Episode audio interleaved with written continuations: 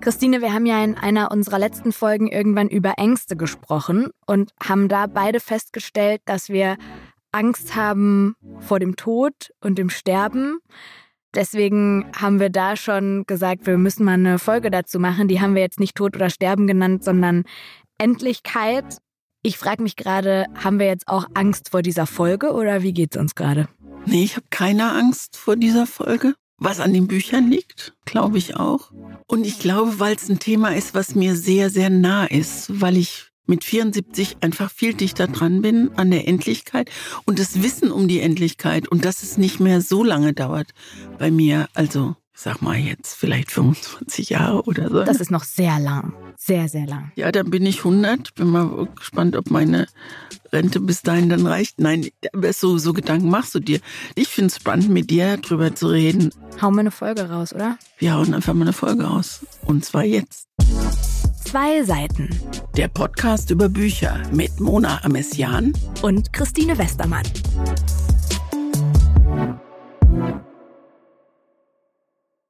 Alt und Endlichkeit gehören wie ein Geschwisterpaar eigentlich zusammen. Und ich habe mir, als ich so alt war wie du, und das hört sich jetzt leider Oma-mäßig an, aber an Altsein denkt man nicht, wenn man, wenn man jung ist. Ich habe immer gedacht, die Alten, die sind schon alt zur Welt gekommen, ja. Und das ist ja, ist natürlich Hirnriss, aber ich, ich stotter gerade rum und ich frage mich, warum. Und ich glaube, es liegt daran, dass dieser Altersunterschied zwischen uns so groß ist, in dem Fall, wenn es um dieses Thema Endlichkeit geht und dass ich vielleicht mich davor fürchte, nicht gescheit vermitteln zu können, was für ein mir nahegehendes Thema das ist. Ich glaube, wir haben da schon mal drüber geredet in der Folge über Körper, wo es um den Alterungsprozess so des Körpers ging. Und da habe ich dir auch gesagt, dass ich mir das nicht so vorstellen kann, wie mein Körper irgendwann mal aussieht, wenn er alt ist. Ich kann mir auch nicht vorstellen, wie ich sein werde, wenn ich alt bin.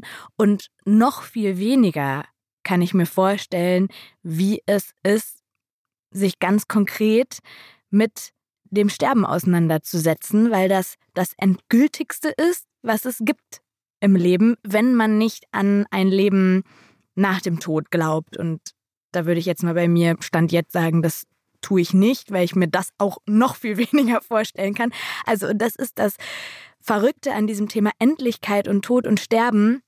Es ist vielleicht das einzige Thema, das wir Menschen niemals erforschen können werden, zumindest stand jetzt nicht, weil niemand zurückkommt vom wirklichen Todsein und sagt, so und so war das, so und so fühlt sich das an. Und das ist einfach was, was bei mir so diesen Knoten im Bauch macht. Also das ist das, warum ich Angst habe, dass ich immer so denke, ich erlebe das irgendwann. Ich als Mona erlebe das irgendwann. Und dann ist das alles weg und, und, dann, dann ist das für immer und dann gerate ich wie in so einen Panikstrudel im Kopf. Ist das bei dir ja, ähnlich? Das empfinde ich so. Das ist, glaube ich, das, was mir so Schwierigkeiten macht, ähm, an den Tod zu denken und zu wissen, dann hört die Endlichkeit auf dieses, ich lebe doch so gerne und ich will doch noch so gerne gar nicht viel erleben, aber ich will gerne, ich will gerne leben. Und zu wissen, dass es sowieso nicht in meiner Hand liegt, aber in meinem Alter zu wissen, dass ich jetzt nicht mehr so, so viel Zeit habe. Ich habe in dem Interview habe ich was Tolles gelesen. Miroslav Nemec, ein Tatortkommissar aus Bayern, der hat mal ein schönes Beispiel gebracht. Der hat gesagt, stell dir vor, ein Maßband, ne, womit du so irgendwie 100 Zentimeter. Mhm. Und dann schneid mal von dem Maßband dein Alter ab. Ich schneide bei 74 ab. Weißt du, wie viel da noch übrig bleiben? Also, wie wenig du da noch in der Hand hast? Schönes Bild. Und weißt du, wie viel du noch in der Hand hast? Du hast über einen halben Meter noch. Und ich habe lächerliche, lass mich nicht lügen, 26 Zentimeter. Und das, dieses, dieses Bild, also die, ja, das ist, das wie das verkürzt, das, das hat mich schwer, das hat mich sehr schwer beeindruckt. Aber weil du ja jetzt schon mehr Meter gemacht hast als ich, hat sich dein Bezug zum Thema Endlichkeit des Lebens und Tod und Sterben verändert im Laufe deines Lebens? Oder war das einfach schon immer unverändert, so wie jetzt gerade das Gefühl, wenn du daran denkst? Ich glaube, es hat ähm, wirklich mit dem frühen Tod meines Vaters zu tun. Also schon ganz früh ohne was ganz Wichtiges im Leben dazustehen. Und ich habe mich immer mit dem Tod beschäftigt und ich habe zwei intensive Begegnungen oder Erlebnisse mit dem Tod gehabt. Einmal bei meiner Mutter, ich war dabei oder wir Kinder waren dabei, als meine Mutter starb und meine Mutter hat auch sehr, sehr am Leben gehangen und sie sie wollte eigentlich nicht gehen und sie war in einem anthroposophischen Krankenhaus, was toll war, in Wittenherdecke und und da musste ihr der Arzt sagen, sie müssen jetzt loslassen. Und meine Mutter hat die Bettdecke, die sie so festgekrallt hatte, losgelassen, weil das war das einzige Loslassen, was sie zugelassen hat, vom, vom Leben lassen. Das wollte sie nicht. Und wir haben, wir standen dann dabei, als sie wirklich den letzten Atemzug während des Vater und unsers gemacht hat. Was für mich, die ich einen sehr guten Draht zum lieben Gott habe, eine sehr bewegende Geschichte war. Also zu wissen, da war, war jetzt was. Und zu erleben, wie jemand plötzlich nicht mehr atmet, das war, also es war ja sowieso sehr emotional, weil es meine Mutter war. Und dann ein zweites Erlebnis war bei einem meiner Stiefväter, der hatte einen schweren Unfall und kam auf die Intensivstation und es war klar, es gibt eine Patientenverfügung, die Maschinen werden abgestellt, wenn. Und dann war klar, die Maschine, die Beatmungsmaschine wird abgestellt. Und meine Schwester, also das war ihr Vater, hat mich gebeten, dabei zu bleiben, weil sie das einfach gefühlsmäßig nicht geschafft hat. In dem Moment, als dann die Maschinen abgestellt Bevor, wurden? Also ich habe gesagt, kannst du bitte dabei bleiben? Ich kann das nicht. Okay. Und ich habe zu diesem Mann eine gute Beziehung gehabt, aber eine sehr, eine sehr distanzierte. Insofern konnte ich das praktisch fast schon aus, aus einem technischen Blickwinkel sehen. Und ich saß dabei und habe gesehen, wie die Maschinen abgestellt werden, also wie das Atmungsgerät rausgenommen wird. Und dann ist es wie in so einem amerikanischen Spielfilm ge gewesen, wo du am Monitor diese Zickzacklinien und dieses Piep, Piep, Piep, Piep gehört hast. Und auf einmal waren es nicht mehr Zickzack, sondern eine lange Linie und dann war es vorbei. Also dann war der. Und äh, was ich wirklich sehr, sehr, sehr schön fand, eine Krankenschwester kam rein, die achten ja dann natürlich drauf und die sagt, ich bin aus dem Badischen und ich habe gelernt, dass wenn jemand gestorben ist, dass man ans Fenster geht und das Fenster aufmacht, damit die Seele rausfliegen kann. Und inmitten dieser, dieses hochtechnisierten Krankenzimmers einer Intensivstation steht die da und macht das Fenster auf. Und das war, das, ich fand das unglaublich beruhigend zu wissen, dass diese Seele dieses Mannes jetzt irgendwo anders hingeht. Eine Frage, die mich interessiert, weil du dann ja schon zwei Menschen tot gesehen hast äh, in deinem Leben oder die zwei jetzt, von denen du erzählt hast. Hast du dann, nachdem sie tot waren, beide auch schnell bemerkt, dass irgendwas sich an denen verändert? Konntest du die noch so als das sehen, was sie waren?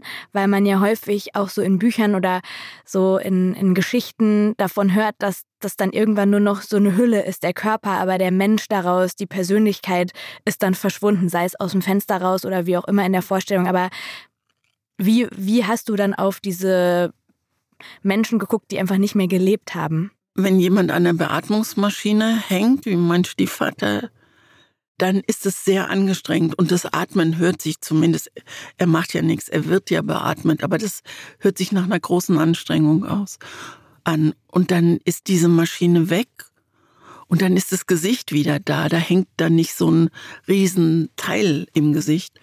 Und das kriegt, ja, es ist das Klischee, es kriegt äh, ganz, es wird friedlich, es wird sanft, das Gesicht. Und ich habe, aber das kann ich medizinisch überhaupt nicht beurteilen. Ich habe das Gefühl, dass man, ich saß noch eine ganze Weile, also bis man meine Schwester dann wieder gefunden hat, die spazieren gegangen ist.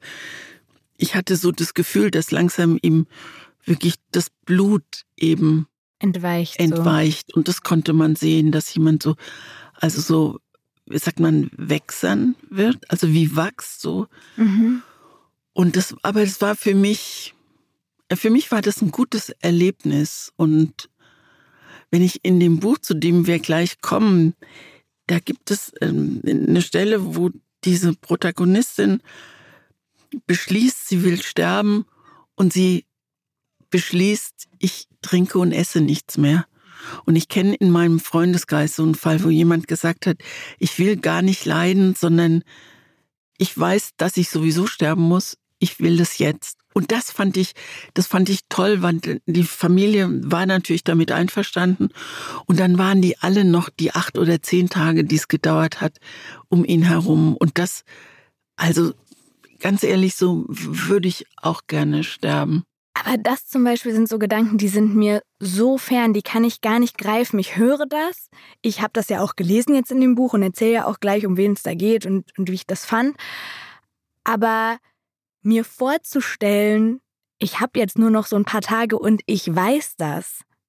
Boah, das also, ich bin auch so eine Person, wenn man mich vor die Wahl stellen würde, möchtest du wissen, wann dein Leben zu Ende ist oder nicht? Ich würde, ohne mit der Wimpern zu zucken, sofort sagen, auf gar keinen Fall. Ich möchte das bitte gar nicht wissen, weil mich das irgendwie in den Wahnsinn treibt. Und das, ich habe vorhin gefragt, ob sich das verändert hat bei dir, weil das irgendwie bei mir schon immer so ist und ich auf den Moment warte, wo man älter wird. Also vielleicht bin ich da, vielleicht muss man einfach eine Weile noch das Maßband entlang schreiten und auch vielleicht nicht so viel Gedanken an den Tod äh, verschwenden.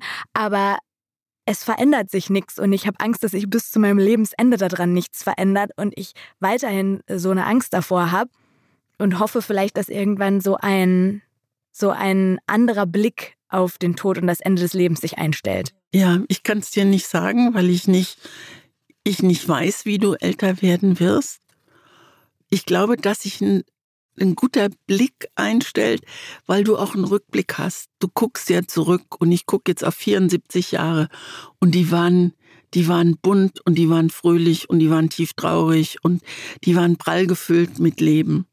Und das ist schon auch äh, ist, wir haben, ich, mir fällt gerade ein, ich habe ja so eine Achtsamkeitsausbildung gemacht und ich erinnere mich eine, an eine unglaublich heftige Diskussion, wo ich gesagt habe, aber wenn ich doch nicht sterben will, dann kann, was soll ich denn da mit Achtsamkeit anfangen? Ja, so jetzt im Hier und jetzt und jetzt ist alles in Ordnung. Ich liege da auf der Intensivstation, aber noch bin ich nicht tot.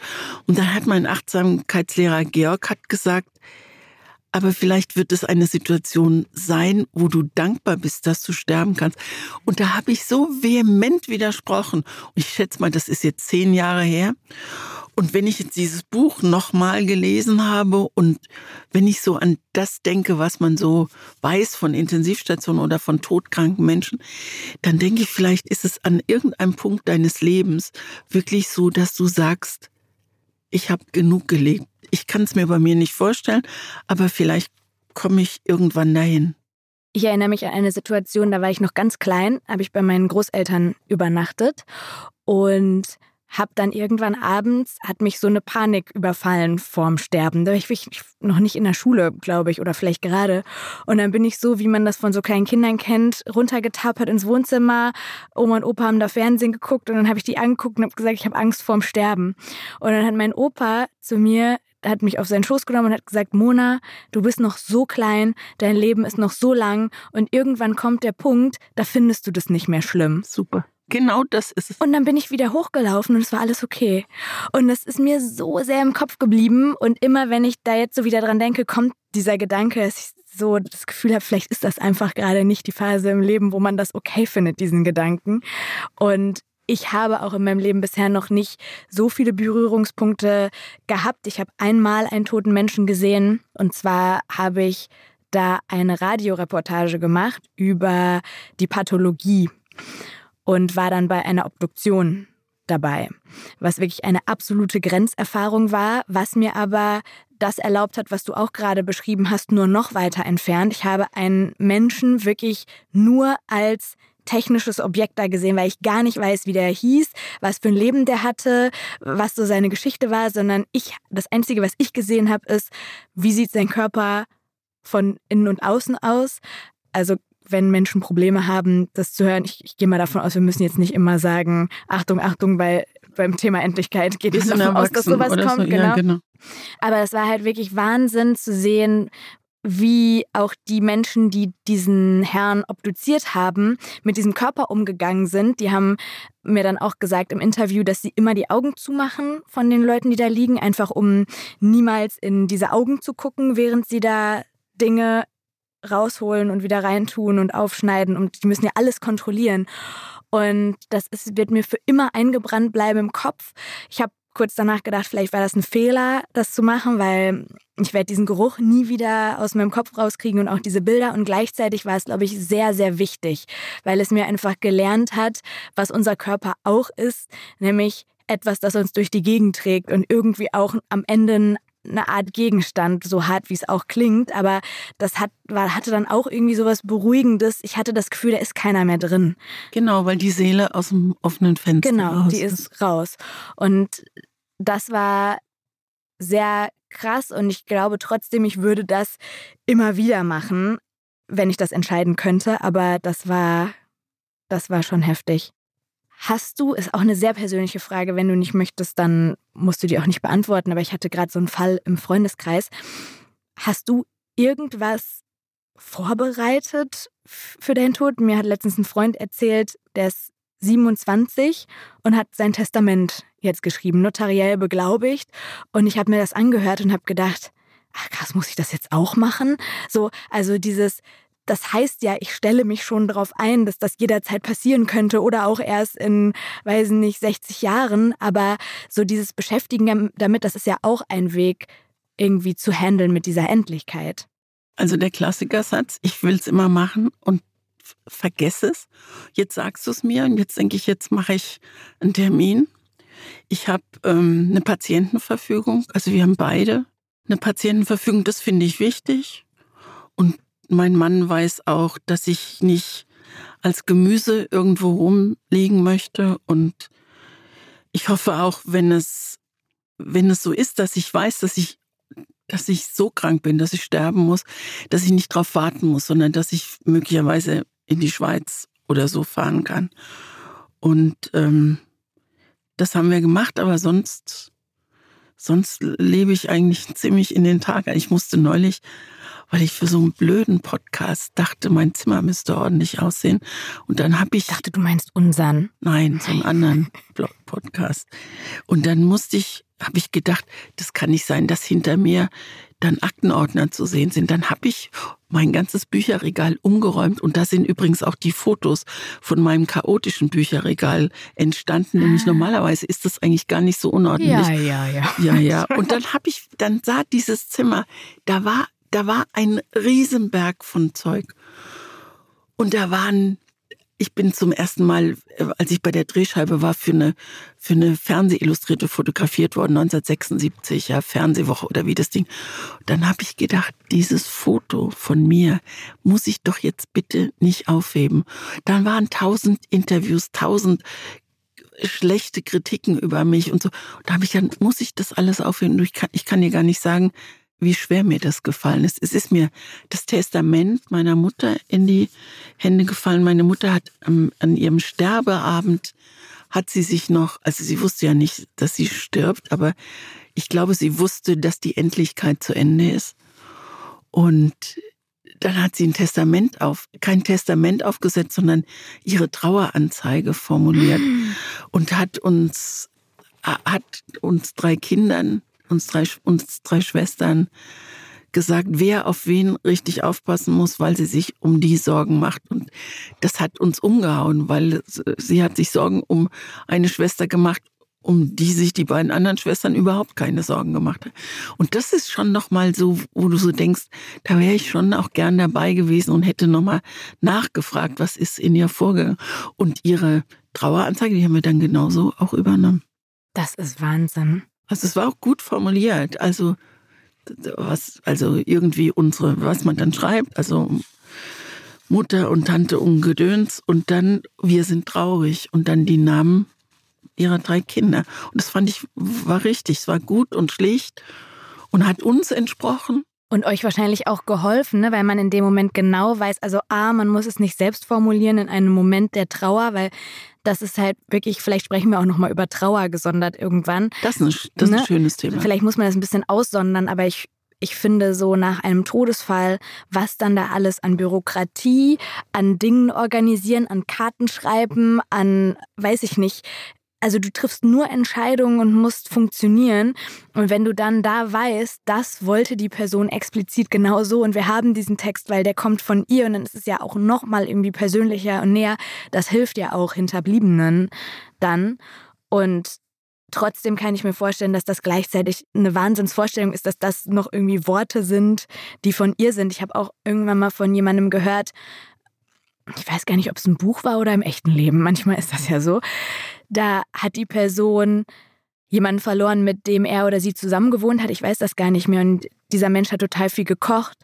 Und dann hat diese Person noch total lange die Gerichte gegessen, die in der Tiefkühltruhe waren, die gekocht wurden vorher. Das stelle ich mir merkwürdigerweise ganz schwierig ganz vor. Ganz schwierig, oder? ne? Und gleichzeitig irgendwie tröstlich. Also ich kann, ich weiß es auch nicht, aber bei diesem gesamten Thema, deswegen finde ich es auch irgendwie so schön, dass wir heute drüber sprechen, nimmt es einem auch so ein bisschen die Schwere, wenn man das thematisiert und wenn man auch sagt, finde ich jetzt schwierig oder ich komme damit nicht klar. Und manchmal finde ich, ist das im Leben sowas, was immer so mitschwingt, wie so eine Kuppel über allen liegt, weil es ereilt ja auch alle. Was ich übrigens auch einen beruhigenden Gedanken finde. Also, das ist etwas, was alle Menschen auf der Welt vereint. Da wird niemand von verschont bleiben, auch nicht irgendwie so Elon Musk artige Wesen, die sagen, ich möchte mich jetzt kryomäßig hier einfrieren lassen oder so. Da reden wir mal bei der, beim Thema Zukunft drüber vielleicht. Aber sowas gibt es ja auch so Leute, die alles tun, um unsterblich zu werden, aber du versuchst dagegen was anzukämpfen, was das Menschlichste der Welt ist, nämlich irgendwann kein Mensch mehr zu sein und dann das Leben zu beenden und dann was auch immer dann passiert. Ich stelle mir vor, dass es dann so ist, wie bevor man geboren wurde. Ja. Da hat man ja auch nichts mitbekommen von allem. Erkennst du diese Fotos von ganz alten Menschen und ganz kleinen Menschen, also Babys, wenn die schon gucken können ein bisschen, die haben, die Alten haben einen Blick, da weißt du, sie sind auf dem Weg raus und die Jungen haben einen Blick, da weißt du, sie sind auf dem Weg rein. Es gab mal so ein Buch, wo so alt und, also ganz alt und ganz jung nebeneinander standen. Und das ist irre, weil du das Gefühl hast, die einen wissen, sie verlassen das Leben und die anderen kommen endlich rein. Das ist, das ist faszinierend. Super philosophisch schon fast, ne? So dieses auch manchmal in Familien, wenn eine Person stirbt und gleichzeitig ist eine andere Person in der Familie schwanger und bekommt ein Kind und du weißt, da startet ein super langes Leben und es endet ein super langes Leben. Und das ist so eine Parallelität, die auch zum Leben dazugehört, die aber natürlich innerhalb einer Familie fast die Köpfe zum Platzen bringt, weil man sich das nicht vorstellen kann. Also ein riesiges Thema. Und jetzt haben wir schon fast eine halbe Stunde gesprochen und sind noch nicht mal bei den Büchern. Deswegen soll ich mal, Mach mal. anfangen. Bitte. Du hast es gerade schon so ein bisschen angesprochen. Das Buch, das du mir empfohlen hast, kommt von Susan Pastor und heißt Und dann steht einer auf und öffnet das Fenster. Und jetzt wissen wir schon, was es mit diesem Titel auf sich hat. Und du hast es auch vergangene Folge am Ende schon ein bisschen erklärt. Aber ich finde, es ist ein ein sehr gutes Beispiel dafür, dass ein Titel erst ein bisschen komisch klingt und wenn man weiß, was dahinter steckt, wird er auf einmal wunderschön und mit einem ganz bestimmten Gefühl aufgeladen, nämlich mit diesem Gefühl, eine Seele aus dem Raum zu lassen, nachdem jemand gestorben ist. Das klingt jetzt auch erstmal sehr, sehr traurig, dass das so der Kern dieses Buches ist. Ich habe tatsächlich, und das möchte ich davor sagen, weil wir jetzt auch schon recht schwer waren hier, glaube ich, heute, ich habe schon zwischendurch auch immer gelacht bei ich diesem auch Buch. viel gelacht bei dem Buch. Einfach, weil die Autorin einen sehr guten Blick hat für so zwischenmenschliche Absurditäten und kleine Details, Situationskomik. Das hat mir richtig gut gefallen. Und um ein bisschen zum Inhalt zu erzählen, in der Geschichte geht es um Fred der ist neuerdings ehrenamtlicher Sterbebegleiter, weil er das Gefühl hat, er möchte seinem Leben mehr Sinn geben, kann man so zusammenfassen. Und am Anfang vom Buch bekommt er nach seiner Ausbildung eine erste Klientin zugeteilt. Das ist Carla, eine Mitte 60? Ja, Anfang 60, glaube ich, oder so. Anfang Mitte 60-jährige Frau, die schwer krank ist und nur noch ein halbes Jahr ungefähr zu leben hat. Und die Geschichte, die wird dann abwechselnd aus Freds Sicht erzählt, aus Carlas Sicht, aber auch aus der Sicht von Freds 13-jährigen Sohn Phil. Und ich möchte vorwegschieben, dass mir wirklich alle drei Hauptfiguren auf ihre Art so doll ans Herz gewachsen sind beim Lesen. Und zwar wirklich jede Person mit ihrer Eigenart und ihrem Charakter, das hatte ich so schon lange nicht mehr und das macht es wirklich zu einem ganz besonderen Buch. Und das ist eine ganz große Leistung der Autorin, dass sie das so hinbekommen hat. So, Fred. Alleinerziehender Vater, frisch ausgebildeter Sterbebegleiter, habe ich gerade schon gesagt, taucht zum ersten Mal bei dieser Carla auf, seiner ersten Begleitung und will bei diesem Anfangsbesuch wirklich alles richtig machen, strengt sich richtig doll an, ist aber einfach sehr unsicher und unbeholfen und steht dann auch noch vor dieser Frau, Carla, die super abgeklärt ist, die fast schon so kalt ist zu ihm, die freiwillig diese Sterbebegleitung beantragt hat. Also sie will diese menschliche Nähe, aber nur zu ihren Bedingungen. Also eigentlich will sie nur ihre Ruhe haben und bis zum Ende ihres Lebens in ihrer Wohnung bleiben. Das ist ihr wichtig. Sie will ihren Nachlass sortieren. Sie hat sich scheinbar damit abgefunden. Scheinbar, sage ich am Anfang denkt man das, dass ihr Leben bald zu Ende geht und Fred versucht an dem Umgang mit dieser Frau irgendwie den richtigen Weg zu finden, so wie er das gelernt hat in seiner Ausbildung, aber man merkt auf jeder Seite, es fehlt ihm einfach an Erfahrung und deswegen macht er an einer bestimmten Stelle im Buch auch einen Fehler. Er entscheidet etwas über Carlas Kopf hinweg und äh, über ihre Bedürfnisse hinweg und eigentlich kann man sagen, es ist dann der Sohn von Fred, Phil, der das Verhältnis zwischen Carla und Fred dann auch so ein bisschen rettet und dafür sorgt, dass diese Begleitung nicht zu Ende geht, weil dieser 13-jährige Junge, der eigentlich sehr ruhig ist und sehr zurückhaltend, der bekommt in diesem Buch nach und nach eine immer größere Rolle, was ich sehr cool fand, weil er nochmal eine ganz andere Farbe reinbringt. Er arbeitet ab einem bestimmten Punkt für Carla, digitalisiert ihre Fotos, die sie als Konzertfotografin gemacht hat. Und er hat das, was Fred manchmal fehlt, nämlich ja, diese Empathie und dieses Einfühlungsvermögen zu sehen, was sie braucht und wie er sich jetzt verhält. Also ich, ich weiß nicht, wer deine Lieblingsfigur war. Meine war, glaube ich, dieser Sohn, dieser, dieser Film. Film. genau. Es gibt eine ganz schöne Stelle, also die haben so eine eigentlich eine gute Vater-Sohn-Beziehung, aber der Fred geht dem Film schon gehörig auf den Senkel, ja. Und der Vater versucht's aber, weil die sind geschieden und die Mutter lebt mit einem anderen Typen in, in England oder irgendwie so. Und dann gibt's als diese, diese Beziehung oder fast Freundschaft mit Carla, die der Phil entwickelt hat, da gibt es so eine Szene, wo die beiden Jungs, also Vater und Sohn, wie jed, jeden Freitagabend an so eine Pommesbude gehen und, und sich Hühnchen holen oder irgendwas. Und dann guckt der Vater dem Sohn nach und sieht, dass er sich bei der Bestellung auf, mit dem Ellbogen auf die Theke lehnt. Und dann steht da, ich zitiere es mit meinen Worten, das war eine Bewegung, die er vor zwei Monaten noch nicht drauf hatte. Das heißt, dass sich auch dieser, dieser ganz junge Mensch in Verbindung mit jemandem, den, der das Leben verlassen muss, sich verändert und an so einer Kleinigkeit festgemacht, das fand ich grandios. Ja, und diese Entwicklung, die ist ja an ganz vielen Stellen, die ist eigentlich zwischen, wie in so einem Dreieck zwischen allen Beziehungen. Fred, Carla, Carla, Phil, Phil, sein Vater, also alle, alle Beziehungsmodelle entwickeln sich weiter in diesem Buch und man kann das wirklich so Stück für Stück alles miterleben. Und das hat sie schon wirklich sehr, sehr gut herausgearbeitet, weil das so zu schaffen, ist schon eine Kunst. Und dann kommen noch so, so ein paar wunderschöne äh, Beigaben, also zum Beispiel diese, diese, ich wollte gerade sagen Selbsthilfegruppe, aber diese Gruppe der, der Sterbebegleiter, die sich immer einmal in der Woche oder so treffen. Und die die einen Redestein haben, ja. Du darfst nur reden, wenn du diesen Stein in der Hand hast.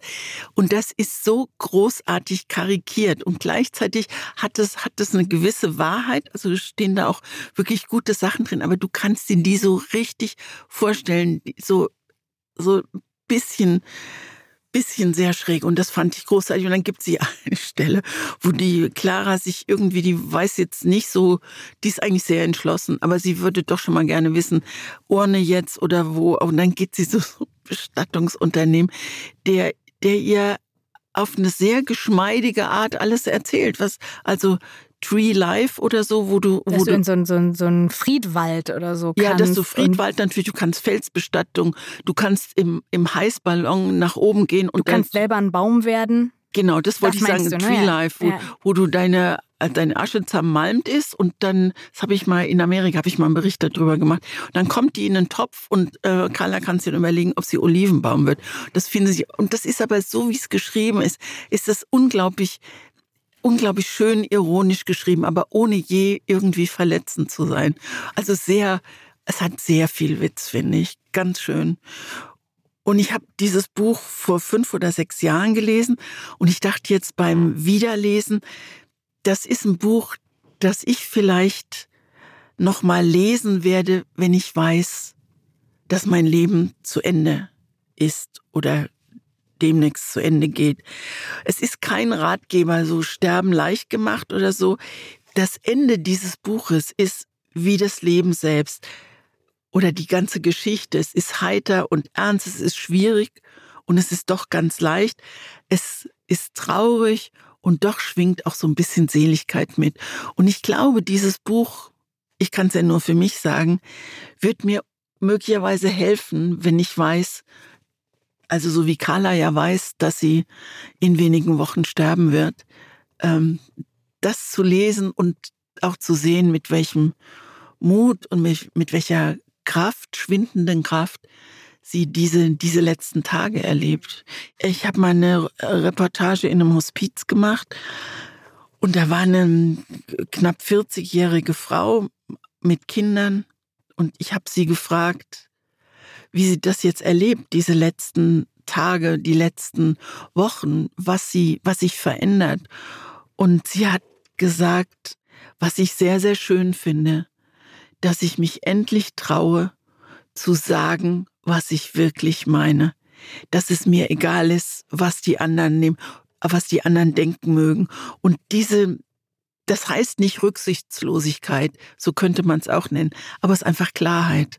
Und das wird in diesem Buch so klar, dass die, dass diese Carla weiß, was sie will, obwohl sie entsetzlich leidet und obwohl sie auch traurig ist. Und vielleicht kommst du noch auf die, diese eine Szene, wo mir so kurzfristig so die Tränen richtig in die Augen geschossen sind, wie die beiden zusammen weinen. Das ist einfach, und wie, wie jemand das schafft zu beschreiben, ohne dass es rührselig wird, das fand ich Genau, groß. es ist kein Buch, was auf die Tränendrüse drückt, gar nicht. Das wird man jetzt so denken, wenn wir das erzählen, aber das ist irgendwie nicht so. Es ist, es ist nachdenklich, ja, und es ist auch traurig, weil man möchte auch nicht, dass sie stirbt und man kann diesen gerade auch bei Phil und auch bei seinem bei seinem Vater, die da nicht so klar sind wie Carla.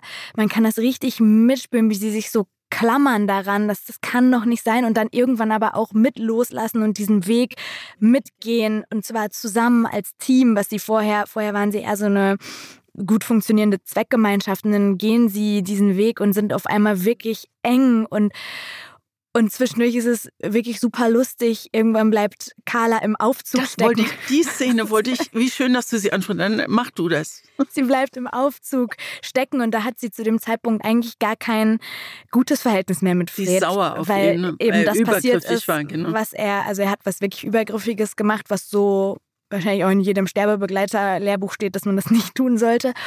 Und dann haben die einen so schönen Dialog, den wir jetzt gar nicht vorlesen oder vorwegnehmen, weil das ist voll schön zu lesen. Aber dieser Dialog, wenn sie im Aufzug steckt und er steht eine Etage drüber und ruft, also sie können kommunizieren, aber sehen sich nicht und und reden einfach so, das könnte genauso im echten Leben stattfinden und gleichzeitig ist es aber auch literarisch so gut und handwerklich so gut aufbereitet, dass man da echt ganz nah dran ist und dann da auch ganz oft schmunzelt. Und ich habe mal so ein bisschen gelesen über das Buch und es gibt eine sehr kluge Kritikerin, die mal gesagt hat, dieser Roman ist keiner, der Angst vorm Sterben macht. Im Gegenteil, er macht Lust auf das Leben.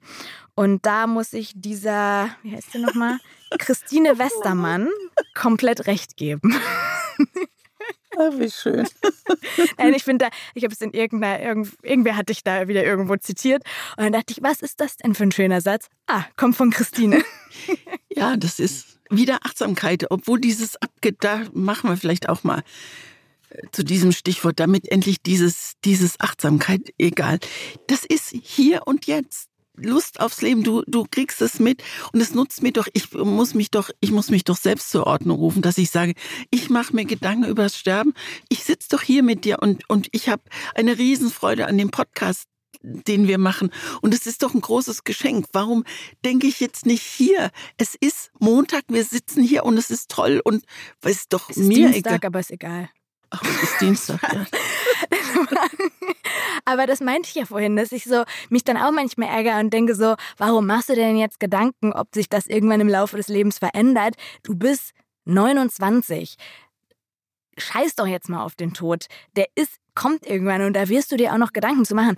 Aber natürlich, und das ist, glaube ich, eine ganz gute Überleitung zu dem Buch, das ich empfohlen habe, es beschäftigt einen natürlich eben auch nicht nur, weil man selber stirbt, sondern weil auch andere Menschen die einem nahe sind, ihr Leben beenden und sterben. Und dann ist man als angehörige Person auch mit 29 oder 30 da natürlich auch involviert. Und das ist die Perspektive, die ich so spannend finde in dem Buch, das ich dir empfohlen habe. Wenn du nicht noch was zu Nee, ich finde es alles Susanne. Pastor zu Also, sagen hast. ähm, Absolut empfehlenswertes Ja. Buch. Das Buch, das Mona mir empfohlen hat, heißt Fremde Federn von Alina Lindermuth. Im Mittelpunkt, du hast es gesagt, alt und jung, Thomas und seine Oma Rosmarie. Und eine Menge Mehlwürmer, denn Thomas, genannt Tom, ist Chefentwickler in einem Mehlwurm-Forschungslabor. Also schon dieses Setting fand ich, sagen wir mal so, sehr besonders. Also Insekten als Nahrungsmittel der Zukunft. Was muss passieren, damit sie schmecken, wenn man sie isst? Und dieser Thomas, also im Folgenden Tom genannt, ist gelernter Koch. Er hat von Haus aus also schon mal eine Menge guter Ideen. Und zu Beginn der Geschichte zieht Tom von der Kleinstadt zur Oma in die Großstadt und lässt eine halbgare Beziehung einfach hinter sich. Und damit ich mich jetzt nicht in Details verliere, zitiere ich mal eben den Klappentext. Tom zieht bei seiner Großmutter ein und erfüllt ihr den Wunsch eines lang ersehnten Hühnerstalls im Garten. Die unkonventionelle Wohngemeinschaft funktioniert überraschend gut, bis Rosemarie nach einem Unfall nicht mehr allein zurechtkommt. Neben seinem Start-up-Job ist Tom überfordert mit der Situation und entscheidet sich schließlich für ein 24-Stunden-Pflegemodell. Als dann Betreuerin Katha ins Haus kommt, blüht Rosemarie auf. Doch der zweiten, Josipa, traut sie nicht über den Weg. Hat sie es etwa auf die Hühner abgesehen? Man kann sagen, sie hat es nicht auf die Hühner abgesehen. Josipa ist eine Altenpflegerin aus Polen. Sie wechselt sich also mit dieser Kater ab. Und von der von der Kater ist Oma Rosemarie völlig begeistert und am Ende der Geschichte ist Tom auch von ihr begeistert. Und jetzt wird auf diesen 235 Seiten von dieser ungewöhnlichen WG erzählt. Auch davon, dass Oma Rosemarie schon ganz sachte in die Demenz abgleitet, was es immer schwieriger macht, mit ihr zusammenzuleben. Und weil die Betreuung für diesen Enkel, für den Tom so intensiv wird, vernachlässigt er seinen Job und muss sich dann den Chefposten mit einer Kollegin teilen. Und dann lässt auch noch Eva, diese halbgare Beziehung aus der Kleinstadt, ihm keine Ruhe. Schöne Idee, die Geschichte von der Generation WG. Nur ganz ehrlich, die Ausführung fand ich nicht so Echt? toll. Nee. Ein, also erstmal noch vielleicht eine Kleinigkeit zum Inhalt. Ein ganzes Jahr lang begleitet man diese unterschiedliche Wohngemeinschaft, Frühling, Sommer, Herbst, Winter. Und völlig klar, dass es im Winter mit der Oma so richtig abwärts geht. Da spürt man dann ein bisschen was von Endlichkeit. Aber sonst war mir das alles zu konstruiert, zu absehbar, zu, zu ich habe eine Idee und so sieht mein Plan aus. Mhm. Der Humor hatte für mich immer so ein bisschen Schieflage. Jedenfalls konnte ich an den Stellen, an denen es vermutlich vorgesehen war, nicht wirklich lachen. Und ganz ehrlich, ich habe mich so ein bisschen gelangweilt. Ehrlich? Ja. Ach, Wahnsinn. Das, ähm, Verrückt. Endlich mal wieder ein Buch, Ja. wo wir anderer Meinung sind. Aber was ich richtig toll fand, das sind ähm, also Frühling, Sommer, Herbst, Winter. Und über jedem Kapitel stehen so kursiv gedruckt, so, so merkwürdige Botschaften. Und du weißt erst nicht, worum es geht. Und es stellt sich dann im Laufe der Geschichte, kriegst du mit, dass das die beiden Pflegerinnen sind, die sich über die Oma und den Tom austauschen. Und das fand ich, war ein schöner Kniff. Mhm. Das war interessant gemacht. Das Ende war sehr überraschend. Und das hat mich schon wieder versöhnt. Ist Quatsch. Aber da dachte ich, ach, guck mal, dann nochmal in letzter Sekunde doch in die Zauberkiste gegriffen. Das fand ich gut, aber alles andere das überrascht mich richtig doll. Ja? weil ich dieses Buch auch echt schon vielen Menschen empfohlen habe. Ich habe es zum Beispiel meiner Oma geschenkt, ich habe es aber auch Freundin von mir geschenkt. Ich habe es auch Menschen geschenkt, die da komplett zwischen sind und sich aber einfach mit dem Thema Pflege auseinandersetzen mussten in ihrer Familie. Und das ist eigentlich flächendeckend immer auf echt viel Begeisterung geprallt. Deswegen habe ich gedacht, das ist so ein No-Brainer, dir das zu empfehlen, weil Guck mal, interessant. Total interessant. Aber was ich auch richtig spannend finde, ist, dass du vielleicht was daraus erkannt hast, was ich finde eine Stärke an dem Buch ist und du hast es vielleicht nicht so gemocht. Die Autorin war oder ist, ich glaube, sie war Unternehmensberaterin im Gesundheitswesen. Das heißt, sie hat gelernt, wie man an Fälle und an Projekte sehr stringent rangeht und sehr genau alles plant. Ich habe auch einen Freund, der Unternehmensberater ist und wenn du den was fragst, dann kriegst du die absolute Pro-Kontra-Liste mit allen Schattierungen und so, das können so Leute, ja. Und so geht sie auch ans Schreiben ran. Also sie hat mir erzählt, sie war auch zu Gast bei 1 Live und sie hat erzählt, dass sie, bevor sie wirklich anfängt zu schreiben, erstmal ganz genau überlegt, wie sie die Geschichte erzählen möchte. Und das fand ich total genial beim Lesen, weil für mich habe ich deswegen keine, ich habe keine Fragen gehabt, weil sie, sie konnte mir auch in der Lesung genau sagen, wann hat die Mutter ihn bekommen, in welchem Land, zu welcher, und das spielte gar keine Rolle in der Geschichte, aber sie hat die Geschichte sehr viel größer gedacht und dann rangezoomt an Tom und seine Oma und das habe ich als sehr bereichernd empfunden, weil ich das Gefühl hatte, da kommt eine Tiefe rein und sie hat diese Person einfach so genau vor Augen, weil sie die so genau konstruiert hat, dass sie die sehr authentisch beschreiben kann. Und gerade so diese Veränderung der Oma und auch so die Veränderung der Beziehung zwischen Enkel und Oma, die am Anfang irgendwie eine schöne Zeit zusammen in dieser Wohnung haben wollen. Auf einmal kommt dieses Riesenproblem, dass diese Frau nicht mehr kann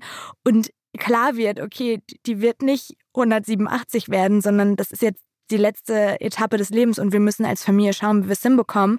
Aus der Sicht eines jungen, männlichen Protagonisten habe ich so noch nicht gelesen. Du hast was Interessantes eben gesagt. Du hast gesagt, sie hat die Geschichte und die Menschen so konstruiert. Und das ist, glaube ich, genau das, was ich kritisiere. Genau, das meinte ich. Ihnen, Ja. ihnen fehlt das Leben. Also sie hat ihnen, für mich hat sie ihnen kein Leben eingehaucht. Ja, es hat, es hat einfach hat wenig Leben. Ich würde Das gerne, ist verrückt. Ich, ja. ich würde gerne die Stelle, wo ich denke, was passiert denn hier? Warum rutscht das denn so in den Kitsch ab? Ähm, also er, er kann man das doch, das kann man sagen. Er verknallt sich und dann stellt er sich Folgendes vor: Eine kleine Hütte in der Talsenke zwischen zwei Bergen, ein Holzofen, ein Tisch, ein Bett, Kerzenschein, der Geruch von Schnee, Kartoffeln auf dem Herd, Bünde frischer Petersilie, Hunger, auf jedes Gefühl ihres bisherigen Lebens, Hunger auf Gespräche vom Morgengrauen bis Mitternacht, Hunger auf jeden Millimeter ihrer Haut, jedes Muttermal, jede Haarwurzel und dabei immer Aussicht auf den Horizont, Aussicht auf ein ganzes Leben. Vielleicht war ich in einer schlechten Verfassung oder in einer sehr Aber- guten, dass ich denke, das ist Kitsch as Kitsch can. Aber auch das, das sind, also, das habe ich gelesen und ich weiß nicht, ob ich da gedacht habe, Kitsch oder nicht. Das ist halt auch ein Moment, wo er ja auch dann vielleicht extra in so eine Kitsch-Vorstellung abdriftet. Aber was mich so fasziniert hat an diesem Buch, ist, wie sehr sie es geschafft hat, eine Perspektive einzunehmen, die neu ist in der Literatur, die sehr nah ist an meiner Perspektive. Sowas habe ich so noch nicht gelesen und fand das schon, also ich finde es unfair von meiner Seite, das so stehen zu lassen, dass in diesem Buch kein Leben drin ist, weil ich das zum Beispiel jetzt aus meiner Sicht, vielleicht ist es auch eine Altersfrage oder ich weiß es nicht, woran es liegt, vielleicht ist es einfach Charakter. Ich kann das alles so einfach überhaupt nicht unterschreiben und finde es komplett okay. Aber ich möchte einfach, weil ich dieses Buch so mag, ich möchte es in diesem Fall wirklich, kann es nicht so stehen lassen und möchte es verteidigen. Aber was ist denn neu für dich an diesem Buch? Was denn? Dass eine, dass eine Frau, eine Autorin eine WG zwischen alt und jung nee, beschreibt? Nee, die WG ist nicht das Neue. Das Neue ist, dass auf einmal ein junger Mann da steht vor der Frage, weil zum Beispiel sein, die, seine Mutter, also die, die Tochter der, der Oma, die zieht sich da komplett raus und dann steht auf einmal ein junger Mensch, der mit einer alten Person seiner Oma zusammenlebt, vor der Frage, wie schaffe ich das jetzt, mein Leben als Projektmanager in diesem Mehlwurm, in dieser Mehlwurmfirma zu verbinden mit einer Person, die gepflegt werden muss. Das ist eine gänzlich neue Situation für jemanden in diesem Alter, mit einer Sache, mit der er sich nie auseinandergesetzt hat und sich dann zum ersten Mal beschäftigen muss mit, wie funktioniert eigentlich Pflegemodell? Was ist das für ein System? Diese ist doch die- 24-Stunden-Pflege, dann kommen diese beiden Pflegerinnen, dann nimmt die Oma die nicht an, dann verliebt er sich, dann also da kommt so viel Neues hinzu. Aber das ist die zweite Hälfte des Buches, also wo es, sagen wir mal, interessant wird mit, mit Pflegekräften, die aus dem Ausland kommen. Aber das ist für mich der müssen. Kern des Buches. Da geht Aber es es drauf fängt, hin. es fängt total spielerisch an und es fängt total beliebig an. Er, er, er mag die Oma gern und die freuen sich eigentlich beide, dass genau, sie und dann kommt der zusammenkommen. und Unfall und dann ist es die Zäsur. Und ab da, ich finde es schon wichtig, dass es am Anfang auch spielerisch ist, weil so ist es halt manchmal im Leben. Es ist gerade noch leicht und man denkt sich, wie cool, jetzt ziehe ich, zu, zieh ich mit meiner Oma da zusammen. Was man sich eh schon mit 29, wo sich jeder fragt, so wie wäre das bei mir und meiner Oma, würde ich das machen und wie wird das laufen? Und dann passiert dieser Unfall und so ein Oberschenkelhalsbruch ist was, was bei Menschen in einem bestimmten Alter dann auch schnell mal passiert. Und ab da dreht sich das und wenn es diesen Teil vorher nicht gegeben hätte, dann könnte man sich da gar nicht so reinfühlen in das, was danach passiert und in diesen riesen Struggle, den er hat, an allen Fronten auf einmal.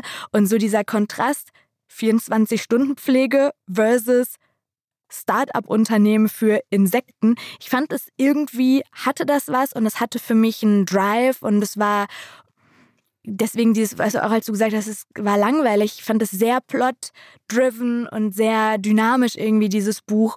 Und mich hat es mitgenommen, aber viel mehr kann, also ich Ja, kann hast, ja auch nicht das war ja eine wunderbare Verteidigungsrede. Nur muss ich sagen, Herr Anwalt, Sie haben mich nicht über die Frau Anwältin. Es ist vollkommen okay. Ich möchte nur nicht, dass dieses Buch jetzt so komplett hinten unterfällt, weil Nein, das sind ja zwei Seiten. Ja. In dem Fall wirklich. Ich glaube, wir haben noch nie derart auseinandergelegen bei einem Buch. nee, so, doch bei deinem Kitschbuch da mit der Affäre. Jetzt gibst du mir Kitsch zurück, oder? Ja. Ach, dieses. Hier, dieses, Dann kriegst du mal gleich an der Grasnarbe zurück. Ja, nur damit das, wir machen mal eine Liste, ja. Ist ja auch okay. Aber bei manchen Büchern fällt es einem leichter, das zu verstehen, vielleicht auch, und bei anderen nicht. Und bei dem fällt es mir nicht so leicht, das zu verstehen. Aber ist ja auch in Ordnung. Und wir ziehen einen Strich unter die fremden Federn. Oder? Ja, machen wir. Eine Frage, zwei Seiten. So, haben wir uns wieder eingekriegt, ja, ne? Also du musst dich vor allen Dingen Ja, einkriegen. ich bin auf Weil 180. Ich, ja, ich glaube, dass das eine Enttäuschung wäre. Ich wollte dich nicht enttäuschen. Aber auf der anderen Seite musst du da jetzt durch. Und bist ja gut durchgekommen. Ich bin, ich bin sagen. ganz gut durchgekommen. Vielleicht reden wir mal übers Weinen beim Lesen. Das ist eine gute Idee, weil eine Frage, zwei Seiten mit einer tollen Frage. Genau, Svenja hat uns die Frage gestellt, ob wir beim Lesen weinen. Und da haben wir ja in einer der vergangenen Folgen eh schon mal gesagt, dass wir drüber reden möchten. Und jetzt würde mich interessieren, also ich glaube, bei Fremde Federn hast du jetzt nicht vor Rührung geweint, aber passiert das häufiger bei dir? Also bei, und dann steht einer auf und öffnet das Fenster. Da gibt's ein paar Stellen, wo, wo mir einfach die Tränen in die Augen gestiegen sind. Und das Tolle bei dem Buch ist einfach, dass, dass es sich ganz schnell wieder dreht. Das macht sie sehr geschickt, dass du da nicht in, ähm, in, in diese wirklich große Weinphase reinrutschst. Ähm, ja, ich weine. Aber also nicht so, mir laufen es ist nicht so ergiebig, der Tränenfluss. Nicht bitterlich. Ja, nicht so wie im, Fernsehen. Also im Fernsehen, da, da weine ich wegen jedem Scheiß. Also, also ich hoffe nicht im Fernsehen, nein, sondern wenn du. Doch, ich weine, wenn im Fernsehen, das haben die mal in der aktuellen Stunde mit mir gemacht.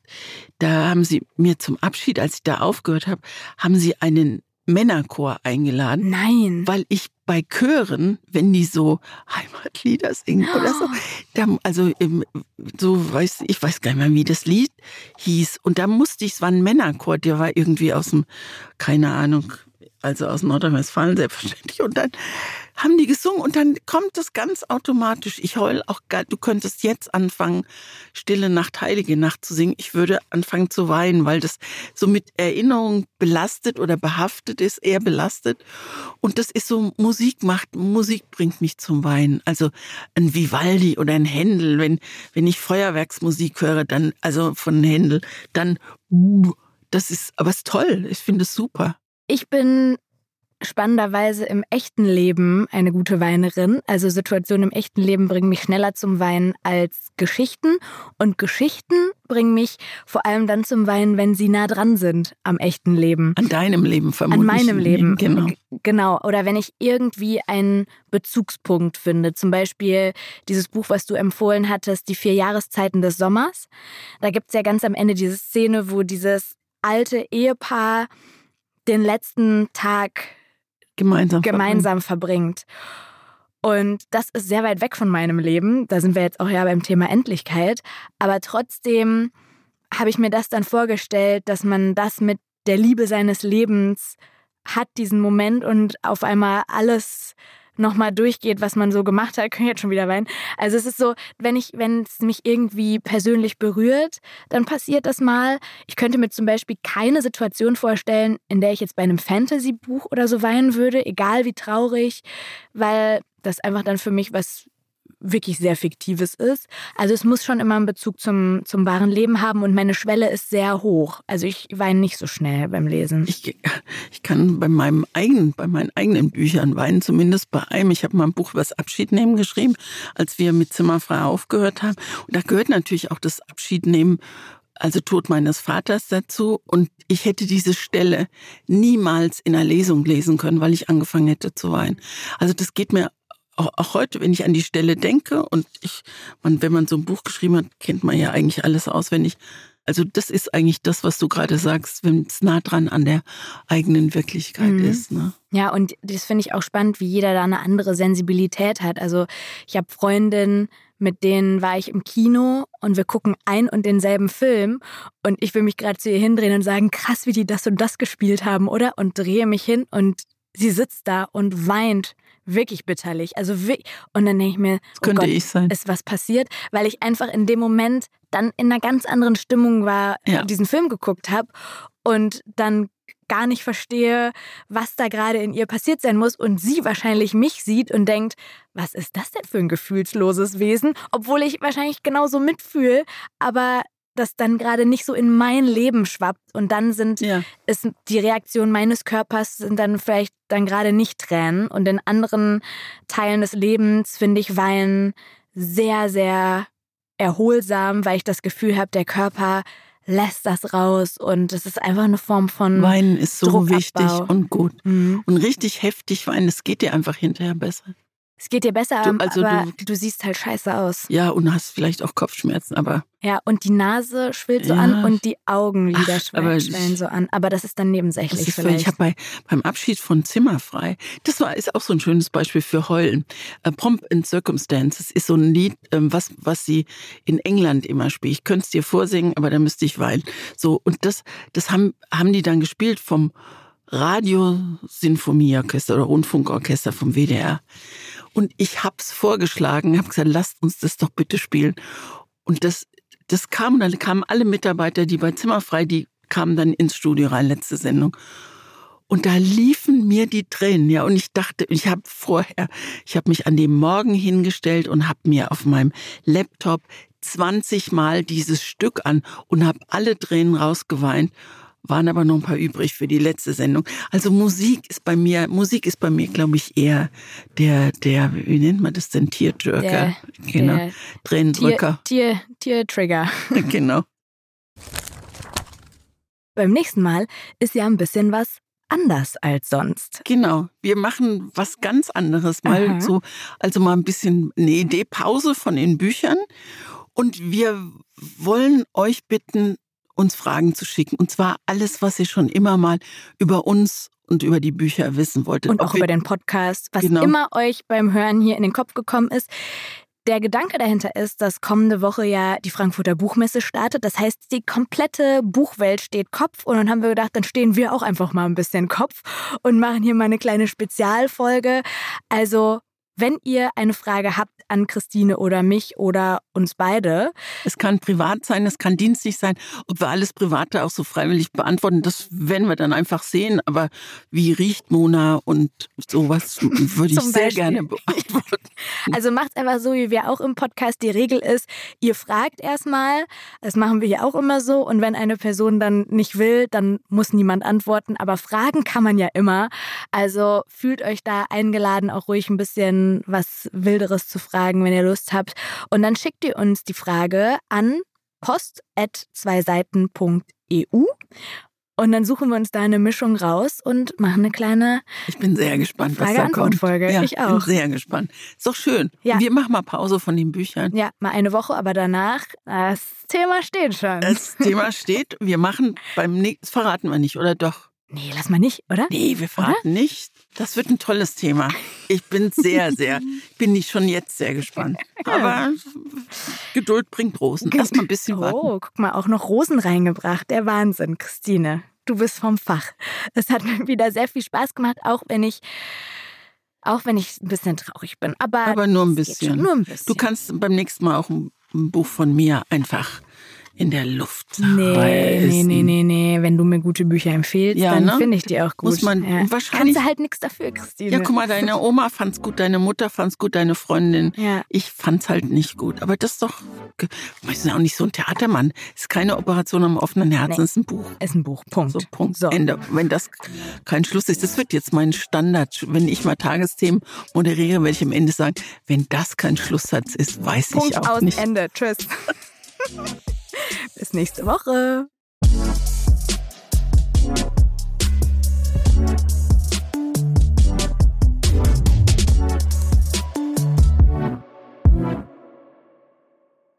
Dieser Podcast wird produziert von Podstars bei OMR.